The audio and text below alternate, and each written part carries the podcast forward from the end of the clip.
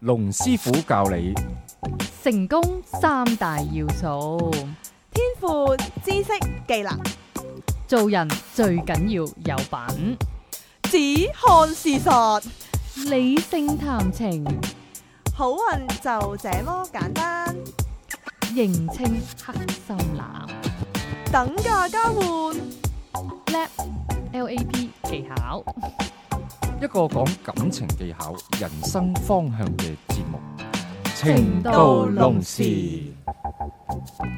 大家好，歡迎嚟到《情到濃時》，我係龍震天， 大家好，我係塔羅女神 王姬。咦連自己個名都冇噏得出唔係， 嚟。我突然間喺度諗下，你你係龍震天，你平時唔係龍震天，係咪叫自己叫？我我係龍師傅，啊點解無無啦啦叫自己做 龍震龍天？跟住我師傅又名龍震天，唔係師傅想有唔同嘅方法出係啦，場跟住於是啫我呆咗，我就諗下究竟我係邊個咧？ 突然間迷失咗，係定係我哋會日日都要變下都。啱啊！係咯切合翻今日主題。唔係究竟我係女神定係叫王姬咧？究竟 我係叫？既係女神又係我王姬點樣都計下租噶啦，係啊嘛？好咁咧就今集啊，我哋咧就分享呢一個咧就誒大家都有興趣嘅話哦，咦！我啊就望住佢睇下佢咪又會講話全新嘅話題，佢於是佢就好知 道。我覺得今日師傅好跳脱，係啊 題，都可以係一個誒全新嘅話題嚟噶。咁啊，因為咧就誒復活節啊，四日假期，咁啊今日咧就誒第二日，咁啊大家咧就應該都喺屋企咧就 hea 緊啦。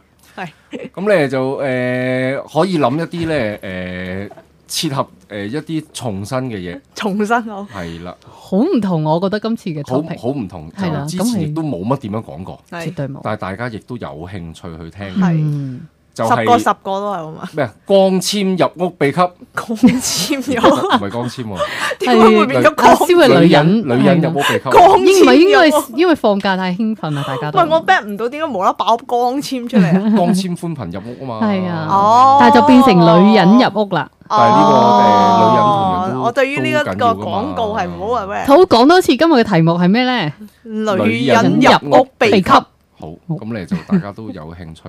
咁咧其實最近咧都遇到會有一啲誒客人咧都會問我咧就誒點點樣入屋啊嘛點樣入點樣入屋啊？點樣光纖入屋啊？咁啊拍呢個極都咧入唔就到屋對㗎。每一個人都好緊要。係因為咧男女嘅交往去到一段誒時間咧，其實咧就會去到一一一個一個點咧，但係佢又未未去到爆發點。係係咁咧就最大問題咧就未曾深愛就已無情啦。啊真係悲劇。咁咧就拍拖三個月咧就開始咧慢慢個男仔就會淡落嚟啦。係係係啦，咁呢個時候咧就有好多旅客問我咧點樣可以就誒、呃逆權侵佔嚇，咁、係咧就入去佢嗰、個、呃、生活入邊。係係咁咧就誒、入屋啦，即係點樣去去可能同佢有進一步嘅關係，嗯，嗯係啦。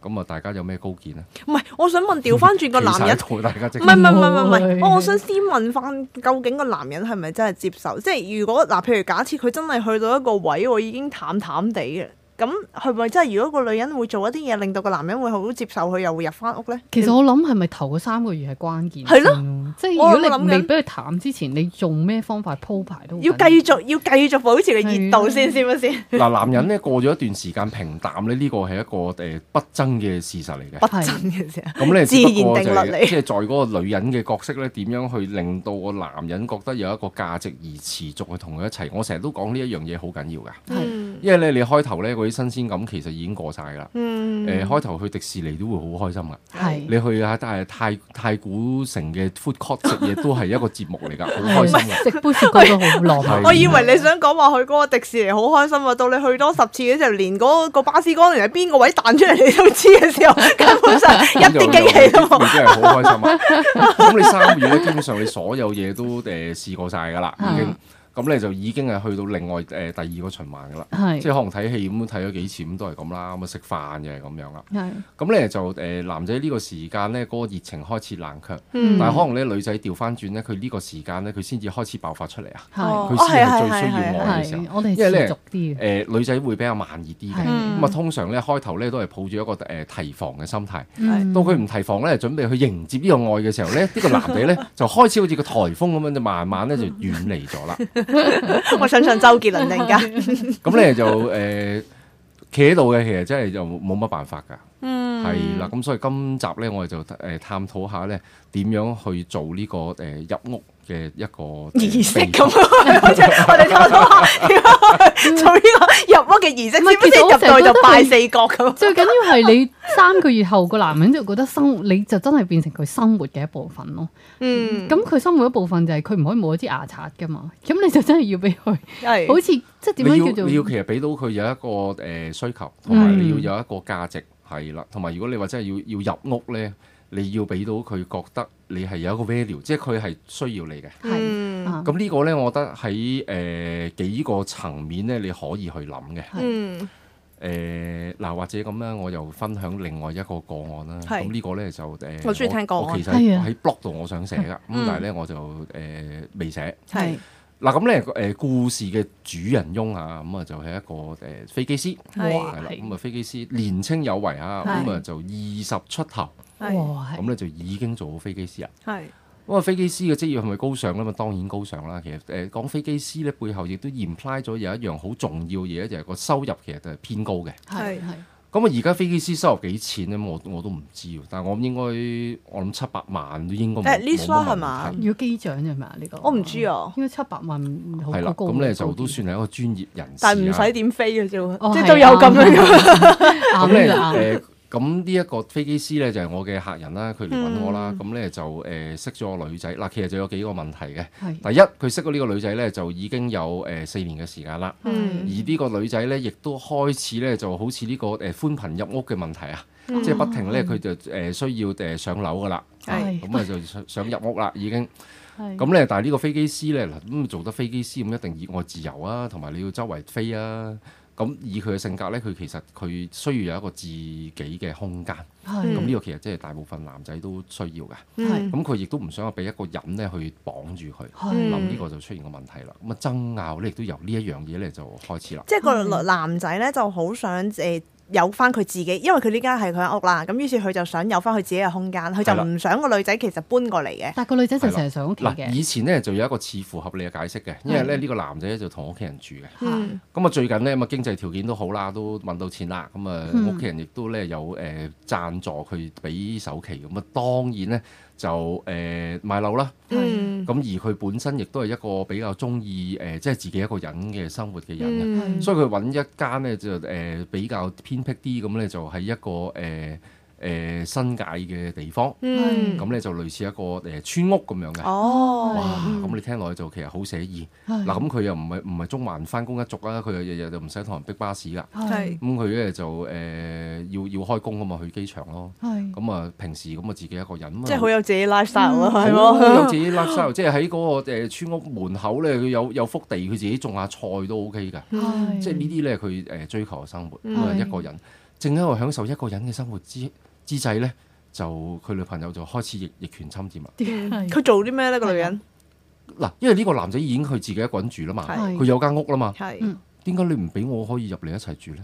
哦，佢哦，即係要佢求自同己居係啊咯，佢自己係佢哦，咁啊咁呢個快得滯喎。咁呢個女仔就係咯誒，哋拍咗幾誒耐拍咗啊？三年拖啦，三四年四四年啦。三四年。嗯咁誒，咁我女仔開始就有啲小動作做咗出嚟嘅。嗯咁啊，譬如話誒，逢禮拜五六啊，咁啊就會去啦。呢個已經不在話下啦。係每次咧都會攞一啲唔同嘅雜物去啊，即係冇頭咧去霸 佔。太着質咯。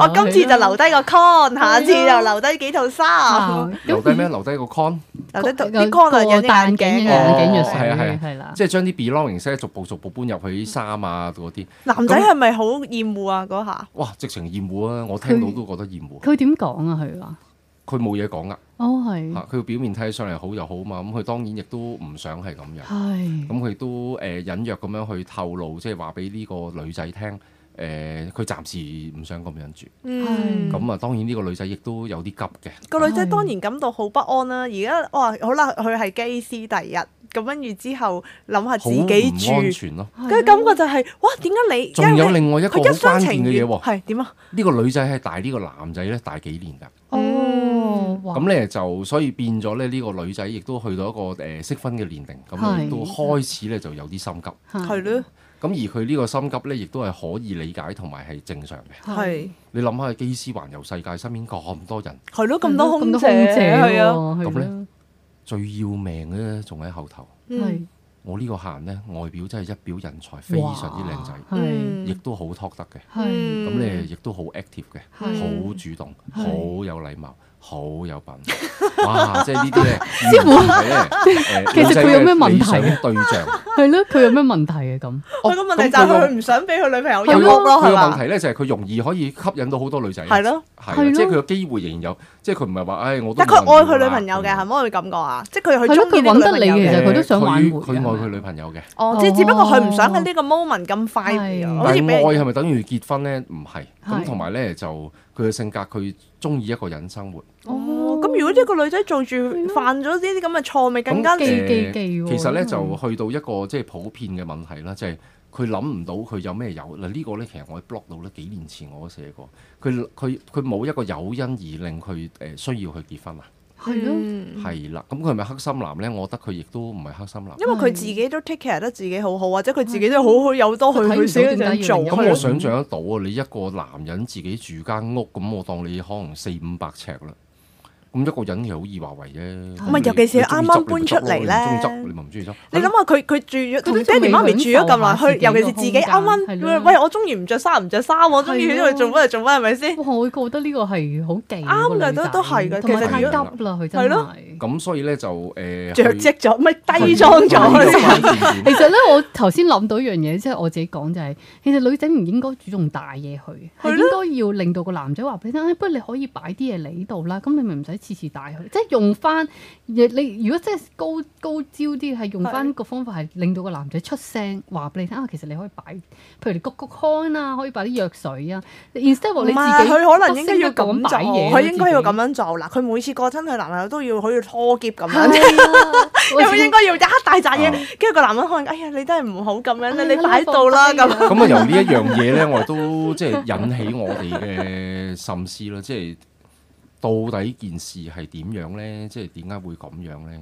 嗯，咁我我自己睇法咧，就係、你如果你要同嗰個男仔有進一步嘅關係，包括可能同居啊、結婚，你一定要令嗰個男仔係有一個誘因，佢要做呢一樣嘢。係啱，嗯絕誒、對你要 demo 到你喺個市場有 market 嘅，啱係嗯你要 demo 到，如果你錯失咗呢個機會咧，就冇啦。嗯。嗯，咁佢亦都有機會可能會有誒同、其他對象啊，會繼續發展嘅。Ờ, 嗯咁我覺得呢樣嘢都好緊即要。係你嘅意思就係話個女仔應該要俾翻少少危機意識個男人，就唔好令到個男人覺得喂我食硬你啊同但係而你家呢個女仔輸晒咯，係佢咯有個危機意識啊，係但係佢嗰個危機意識係針對佢自己啊。嗯哇！我年紀已經大啦，你快啲你要結婚啦，我好擔心啊。Ừ. 係嗯咁我男仔唔會因為你嘅擔心而去 fulfill 你嘅要求。嗯哦我反而佢調翻 present 成件轉，事我覺調轉得晒係咯，即係我嘅意思就係，哦，佢越好似好心急咁樣去做要咗要呢顯啲，得你唔急咯，係去做咗呢啲咁嘅動作，令到佢男朋友會更加討厭佢咯。係喎，即係會有個係心，啊即係會啊你你會突然間叮咗個男人，咦係喎？點解你會咁樣入侵咧？咁我其實我係咪真係想同你一齊咧？係咁咯佢再諗嘅時候，哎我都係唔好拖住你啦，你都哦係走啦咁個咁男仔到個樣。最後真係咁樣係 d 咩 e 個我男仔嘅要求就好清楚嘅，即係佢其實暫時佢都唔想同呢個女仔一齊，即係拍拖冇問題嘅，嗯，係啦。但係你有你嘅生活，我有我嘅忙碌 啊，係咪？係啦，係因為嗰啦個男仔本身自己都好忙嘅，係係係你諗下咁，佢自己本身佢興趣佢又多，係佢。又要可能要出去玩，嗯即係玩未唔係代表玩到癮嗰啲嘅嘢，佢佢嗯自己有好多 activities 啊，佢可係能亦都有好多朋友佢需要去嗯去交往，係係啦，咁所以呢個呢，我覺得個誒女仔呢，其實行呢步棋係錯咗嘅，係其實咧，可唔可以咁講咧？就係話我哋當我哋好想入屋之前，都好要了解下，其實個男人你要係咪針對性嗰個係咩男人嘅狀況咯？係啊佢啦嘅需求去到係啊邊啦度咩狀個況？男人屋企係咪真係需要個女人呢？嗱，如果佢需要個女人，呢、個女人喺呢個屋企嘅角色係做啲乜嘢呢？嗯咁誒、呃我見到嗱，其實亦都有好多成功嘅例子嘅，即係我啲客啊，佢點樣去誒、呃入去個男仔屋企啊，誒、結婚啊，嗱，咁其實咧就係、大家會有一個誒、呃共同嘅目標，而個男仔咧、就亦都想同呢一個女仔共同去生活，係嗱、呢個咧帶出今日嘅重點啦。係如果你個男仔想你有一個意欲同你一齊共同生活呢，第一樣嘢呢，你要你要 demo 到你自己，你喺呢一個男人面前出現，而你唔會令到呢個男人覺得你嘅出現對佢引起一個不便，Ừ. 係嗯呢一樣嘢好緊要嘅，即係佢會好舒服，佢喺屋企佢做翻自己嘅，係佢可以自由出街啦，可能佢會誒自由做佢中意做嘅嘢，係而唔係話你去到佢屋企呢，哇佢對鞋佢放喺地下，你又話佢點解要唔放好啊？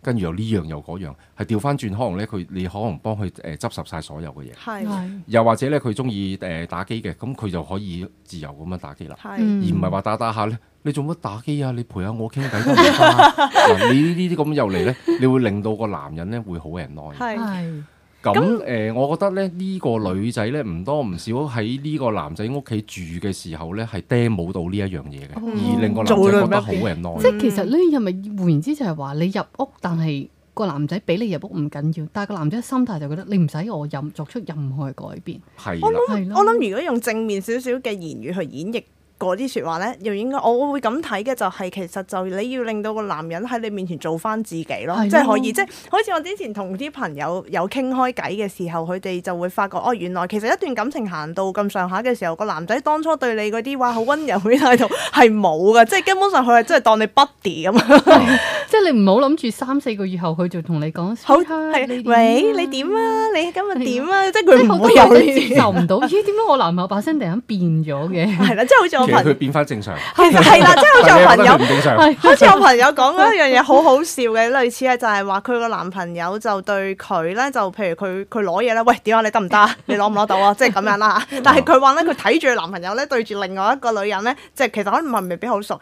使唔使幫你啊？需唔需要幫你？即 係佢會覺得點解你會對嗰個女？跟住大家其他男人就會即刻反應，咁佢喺你面前做翻自己係咁噶啦。其實係啦，啊佢男真係人頭三個月做緊戲嘅啫。係咯，但係女人又唔係咁諗噶喎，原來佢係想佢一世都做繼續做戲喎。因為咁樣先覺得好浪漫，係咁啊樣因為你男愛女自個己嘅時間表唔現同。啊嘛，個個女人佢就係到幾個月之後，佢先開始接收呢啲愛嘅信息，佢先開始好澎湃。係佢啦嗯，開始嚟嘅時候，個男人就開始冷。孤單係啊，所以咧就，我覺得呢個大家係需要諗嘅。即係誒第一點就係唔好令到佢造成不便啦，係咪？係啦，你唔好唔好因為你嘅出現而變咗係佢嘅一個麻煩，啱嗯即係佢做任何嘢都好，你都應該係要採取一個容忍嘅態度，係嗯你盡量令到自己係一個誒、呃透明人，嗯係啦、咁我男仔覺得，咦有你喺度又係咁，冇你喺度又咁，都 OK 啊嚇，咁、嗯你已經成功咗第一步噶啦。嗯跟住去到第二步啦，而就要令到你由一個隱形人變翻一現身，變翻一個人啦。嗯咁啊點樣去變化個人咧？就係咧，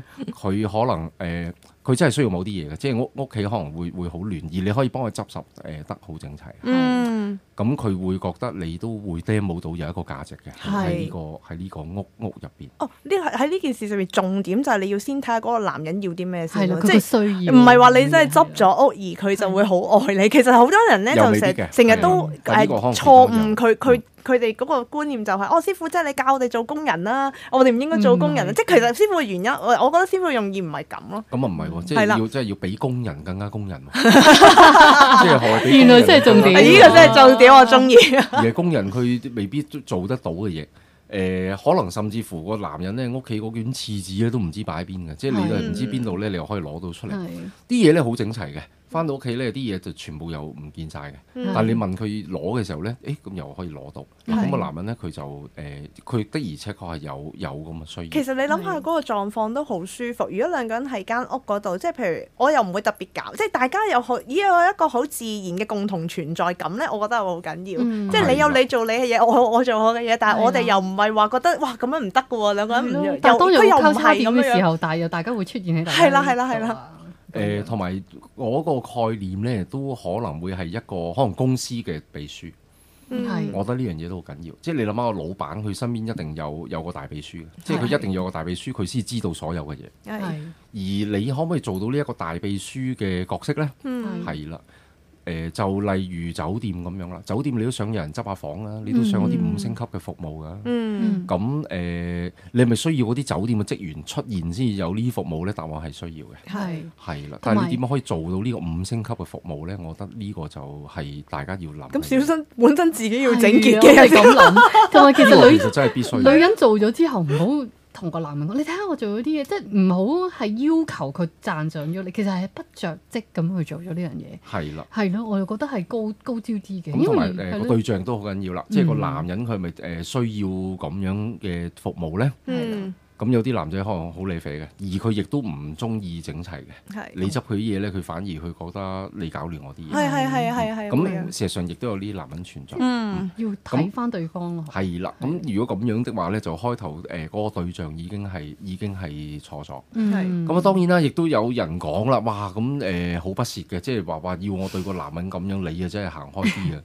我一個月我都揾七萬八萬，你一個月揾得個兩萬幾，要我嚟俾工人更加工人嗱，呢、個咧好明顯你個 concept 係錯晒嘅，係根本你揾個對象已經錯咗，咁、係咁你開頭已經錯咗咧，你跟住嗰啲嘢全部都係錯㗎，你亦都唔需要再深究，唔需要再諗落去，係你應該係揾翻一個適合嘅對象，嗯係啦、咁呢個亦都係我好多客咧，佢誤解咗嘅。係嗯係啦，佢會覺得吓、要我對對個個男人咁樣，我就唔會做呢啲噶啦。係咁但係你唔做呢啲呢，你又好難會令到自己去加分噶喎。哦係都有係好多女人亦都會覺得自己本身嗰個誒收入啊，或者個學識啊，會令自己成為一個加分嘅項目，其實嗯亦都係全部都錯晒。係因為個重要 concept 就係、你嗰啲錢唔係俾個男人去使噶嘛。嗯咁、所以喺個等價交換，你你揾幾多錢真係唔唔唔唔關個男人 Ừ. 事。係同埋咧，在個男人嘅屋企亦都係啦，個男人嘅屋企佢佢阿媽，你會佢阿媽會唔會因為你揾錢揾得多，佢而會佢覺得你好能幹，而叫佢自己個仔去服侍你呢？亦都唔通嘅喎呢一樣嘢。嗯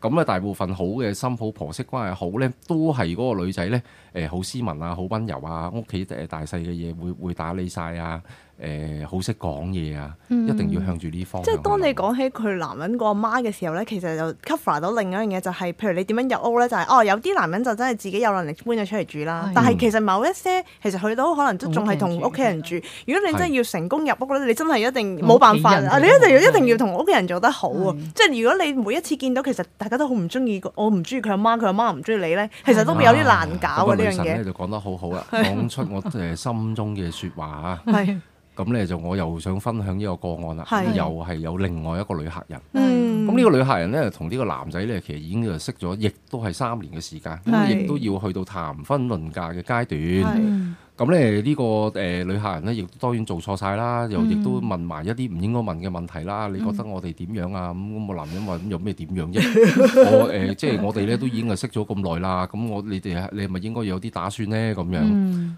咁個男仔咧，佢又唔覺而家佢需要有啲咩打算。嗯咁咧，於是咧，我就喺嗰個環境嗰度咧，就我就問佢攞多啲 profile。係嗯咁咧呢個方法其實亦都可以參考。呢、個咧就去到同婆媳關係有關。係嗱，我聽到啲乜嘢咧？就係誒呢個男人其實有條件結婚嘅，因為佢屋企人其實係留一棟樓俾佢，而係呢一棟樓咧係空置咗嘅。嗯咁換言之咧，就係話根本無後顧之憂。如果要結婚咧，誒、你哋就住屋搬完咗住啦全問題咁已經解決嗯幾咗啦好。喎，係咪嗯先？又唔使再同好啦，咁啊第二樣啦，咁咧就呢、個男人咧其實就冇乜誘因去結婚嘅，咁所以佢哦就係亦都冇乜打算。係好啦，咁啊呢個男人冇乜誘因，咁到拉尾冇結婚咧，嗱、呢個女行講咗一樣好重要嘅嘢，佢話呢個男人到拉尾應該佢係要結婚嘅，嗯。因因為點解咧？因為佢佢喺屋企咧，佢係大仔，哦佢阿佢阿媽咧就誒好恨抱孫。嗯，哇！咁我呢個就已經係入正 啦，即係呢一樣亦都係一個誒誒誒入屋嘅其中一個條件 啦。 main point 啊都嗱，咁啊點樣咧？我話第一樣嗯剪大啲要要搞劈好個劈先， 好散呢樣嘢好緊要，係啦 就要誒、呃搞好個婆媳關啊係。係咁我就問佢啦，多唔多見佢屋企人呢？嗯佢就話好少，即係哦過年唔係，佢話好多過年過節有。哦嗯我話過年過節點會算多啊？咁一年咪得個四次，咪嗰啲咪端午節啊、聖誕節啊、過年啊、中秋節數完啦。嗯，咁啊，最多大家生日、父親節、母親節。係我話你應該要呃提高個 frequency，、嗯要不停喺多啲佢阿媽主動面係前出一啊個現禮拜一次啊，嗰啲係啊，要令佢阿媽對你嘅印象要深刻嘅覺，得你係同埋辛苦要啦，令佢阿媽好想見到你。係嗯即係每次見到你呢，佢阿媽就會好開心啦。係嗯身體語言接觸呢啲少不免啦，一見到啊未來奶奶，梗係捉住佢嘅手啊，而令佢有一個親密嘅感覺。係嗯嗱、當然 啦，即係佢媽媽係誒唔妥你呢，咁就另外一樣嘢 啦就真係無緣啦。咁你就要你自己無論如何，你一定要諗方法呢。啲要更加做好自己要啊！如搞果好佢已經唔中意你嗰下，係咯係咪係先？啦。咁啊，第二樣我話咁，你本身你都有年紀噶嘛。咁如果你能夠令到對方個阿媽諗到，咦，你都一把年紀，如果要生小朋友，你真係要快啲結婚。嗯係好啦，跟住去到個重點啦，我就話你一定要了解清楚你男朋友同佢爸爸媽媽之間嘅關係。Ừ. 係嗯，佢咪一個孝順仔咧？嗱，如果佢係一個五逆仔，佢唔孝順，咁你呢啲 唔使就冇用，咁多係咯，係係啊係係，咁佢話唔係，佢話佢哋屋企人嘅關係非常之好。係咁我話：唉，我話你啊捉到鹿就唔識脱角啦！我話你知道佢哋既然個關係咁好，你一定要由佢阿媽嗰度開始落手。嗯咁咧就要令佢阿媽咧俾個壓力嗱，咁亦都會有嘅喎。我阿媽開到聲啦，哇！咁你你對阿瓊點樣啊？咁多年啊你都要有啲交代嘅喎。我又想抱孫嗱，佢不停以我咧，如果個仔孝順咧，佢的而且確會因為佢阿媽而會同你結婚嘅。哦係喎，咁仲要好佢大煩仔喎添啦係咪喎先係啦，而呢個被逼嘅關係係咪唔好咧？亦未必唔好嘅。係嗯咁你又有樓住，結咗婚，咁啊生活穩定，咁啊生個 B，咁啊正常嘅家庭生活。係係係係啦，嗱，咁呢一啲咧，大家可以參考。咁我想帶出去重點係咩咧？就係話每一樣嘢咧，都一定有啲方法俾你懸欄推上去，好似跑馬咁樣。 你有條欄咧，你就上到去啦。埋 嗌啊黐爛佢啦，係黐欄，咁你咧就每一個人嘅欄都唔同嘅，你一定要諗下個欄喺邊度。係嗯嗱，如果你諗唔到條欄喺邊度咧，咁就有機會係你交往嘅對象係出現咗問題。係即係咁，對方真係唔需要結婚嘅，你諗法係啱嘅，而你係逼唔到嘅。係大部分人都諗住去逼。咁你佢逼嘅方法咧，不外乎就講到明啊，一逼就分手啦，係啊同埋你令自己個地位低咗咯。同埋即你會係覺得耽誤你要分手，係啊係啊，真咁樣係又我係耽誤你因啦咁啊為樣。大部分咧，我我發覺嗰啲人嘅 present 係係錯係有問題嘅，係錯咗嘅。嗯佢哋就會 present 自己點樣慘，佢哋會 present 點樣危機，嗯點樣自己一把年紀，嗯點樣自己你都要 concern。咁個男人點解要 concern 你呢啲問題？即係人哋佢諗住可憐下我，不如同我結其婚實個地啦位更加低等咗，係即係同埋你個底牌俾人睇穿咗，係個男仔更加唔急啦。係咁如果個你再逼多兩下，林喂，真係唔好意思，我真係唔好耽誤你，我哋分手啦。係嗯咁你點樣呢？咁你啊冇後路喎，你唯一咪發爛渣咯。嗯咁啊一哭二鬧三上吊又係咁嘅嘢，咁啊其實夾硬俾人拖，浪費你嘅時間。嗯嗯。係啦，啊所以其實都要審諗視。下個男仔係咪同自己 expectation 想要嘅嘢係一樣咯。係啦，冇錯係啦啦嚇。咁啊同時間幾樣嘢都要睇㗎。嗯嗯，好，咁啊，今日呢嘅節目時間就差唔多啦，我哋下一個星期同樣時間再見。拜好拜拜。拜。